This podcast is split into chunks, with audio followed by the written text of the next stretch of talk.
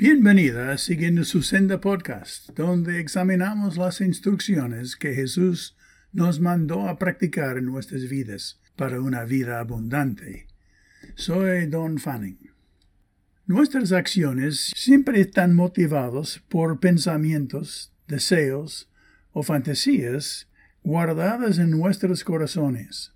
Cuando llega un mandato que contradice lo que creemos que necesito para ser satisfecho o feliz, es difícil, porque hemos programado nuestros corazones a desear lo prohibido.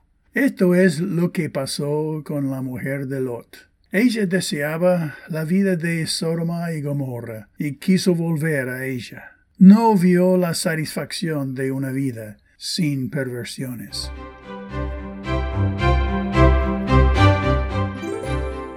Lucas 17, versículo 32, Jesús dijo, Acordaos de la mujer de Lot.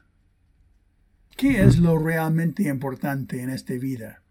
Cuando Moisés lideró a los israelitas a su liberación, ellos se quejaron y lamentaron vez tras vez, cuestionando por qué tuvieron que dejar la seguridad y los placeres de la comida de Egipto.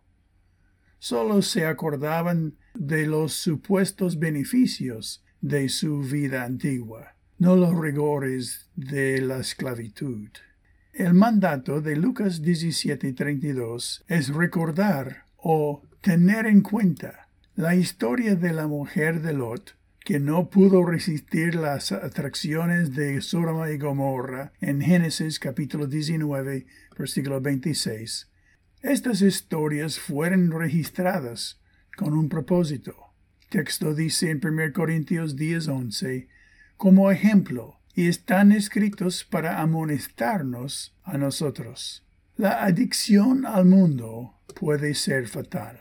Lot, quien intentó salvar a otros, pero nadie le creyó porque no quería dejar el lugar de sus placeres y perversiones hasta que fue demasiado tarde.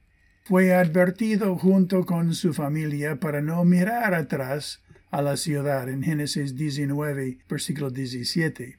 Dice el texto, pero la esposa de Lot miró hacia atrás mientras lo seguía y quedó convertida en una estatua de sal.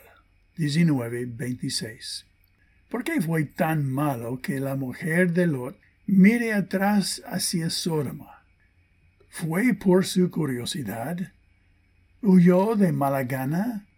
y miró esperando que sus posesiones o amigos sobrevivirán a la destrucción. Extrañaba algo de la ciudad y se aferraba a la pasión sin desear abandonar completamente la maldad de la ciudad o las comodidades de sus posesiones. En cualquier caso, parece que ella estaba más preocupada por las cosas que estaban perdiendo que por las bendiciones que estaban ganando al ser salvada. Piensen en las cosas del cielo, no en las de la tierra, dice Colosenses 3.2. Parece inocente, pero fue una mirada desobediente. Quien se rehúsa a admitir su pecado y se entrega a las cosas prohibidas, deshonra su propio corazón. En Lucas 17:33, Lucas resume el, el mandamiento principal violado por la mujer de Lot. Dice, todo el que procure salvar su vida, la perderá, y todo el que la pierda, la salvará. Ponerse en peligro al desobedecer es querer salvar una parte de su vida vieja que decides es más importante que ser obediente, incluso a mandamientos, entre comillas, insignificantes. ¿Entiendes realmente el significado de la integridad o la importancia de la obediencia a la palabra? Ahora es así, Señor Jesús, al no enfocar mi mente en ti y en mi vida contigo, por siempre. Me enfoco en mucho de este mundo y sus placeres. Ayúdame a ver los valores invisibles de ti y ser satisfecho.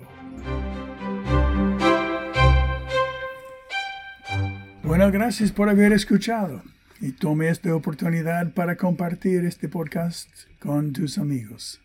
Imagínese un mundo donde realmente tomamos la palabra de Dios en serio. Medites en cómo estos conceptos pueden impactar a tu vida aún hoy y compártelo con un amigo en tus propias palabras. Esta es la manera de aprender. Bueno, hasta la próxima vez. Que Dios te bendiga mientras que aprendemos juntos cómo seguir su senda, que siempre es lo mejor.